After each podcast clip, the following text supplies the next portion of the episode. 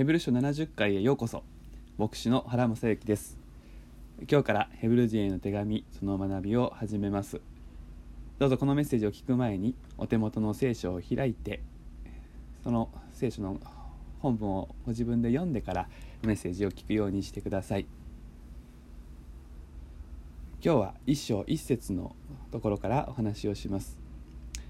ヘブル人への手紙の始まりですけれどもまずこの手紙というところから話をしていきたいと思います。手紙と言いましても他の新約聖書に収められている手紙と比べますと手紙らしさというものは控えめになっています。ヨハネの手紙第一と似ているというふうに言うことができますけれども挨拶や差出人と受取人の記述などもありません。いきなり本論が始まるという形式です。ですから手紙というよりもメッセージという雰囲気が強いものでありますヨハネの手紙第一を学んだ時にヨハネの手紙第一というのはヨハネの福音書の副読本その可能性ということをお話ししましたけれどもこのヘブル人の手紙というのは旧約聖書の副読本という位置づけが良いかもしれません。と言いますのはものすごい量の旧約聖書への言及そして旧約聖書とイエス様の御業との関係性について、えー、多く語られているからです。ただし手紙の要素ももちろんあります。ところどころにこの手紙の受け取り人たちが苦しんでいて迷っていて悩んでいるそういう様子が出てきます。そういう具体的な状況の中で聖書をどう読むかどんなふうに読んでいったらよいだろうかそんな問題意識がここには隠れておりますタイトルにある「ヘブル人の手紙」というのはもちろん聖書の本文にあるわけではありません。聖書の書かれた最初の写本と言われるものの脇にですねヘブル人へと書かれていたそのようなことに基づいています。ですから手紙ということは特に言われていないわけです。それで私は基本的にヘブル書という言い方をしていこうと思っています。先ほど申し上げましたが差出人と受取人のことは書かれていませんので、えー、差出人書いた人が誰なのかということはほとんど分かっていません。いくつもの説がありますけれども私は一番ありそうだと思うのはアポロという人が書いたという説であります。彼ならば旧約聖書を用いて力強く語ることができただろうと思います。アポロのことは使徒の働きの18章の24節から28節に出てきますので、えー、もしご興味があればそちらを開いてみてください。さて書き出しのところを見ていきたいと思います。まず「神は」と始まります。そして「語られました」とあるわけです。神が語られる。これが私たちの信仰の基本です。私たちの神様は語られる方。そして人間は聞くものです。そして昔と言ってこの著者は過去のことを書きます。過去の神様の語り方は預言者たちによったのです。旧約聖書を一言で預言者とくくることができました。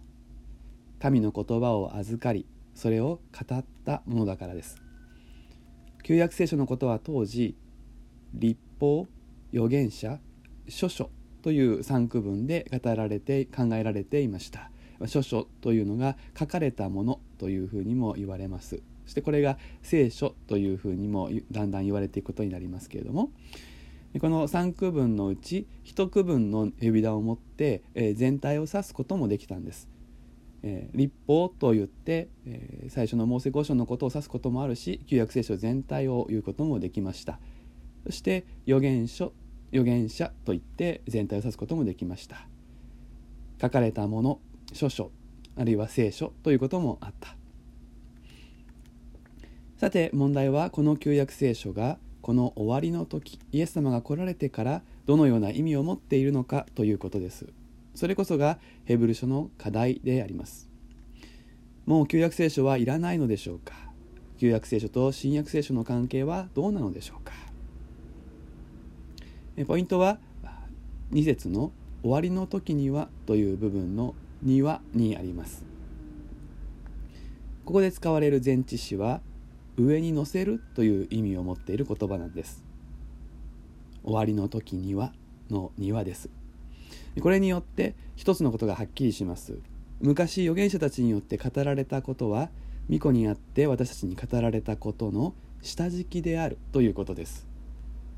この下敷きの上に巫女による啓示があると言えます。教会が始まったばかりの頃2つの極端がありました。一つは新しい時代が来たからもう旧約聖書はいらないという考え。これは違法人に多い考えでした。もう一つは旧約聖書を大事にしていればイエス様はいらないという考えです。こちらはユダヤ人に多かった。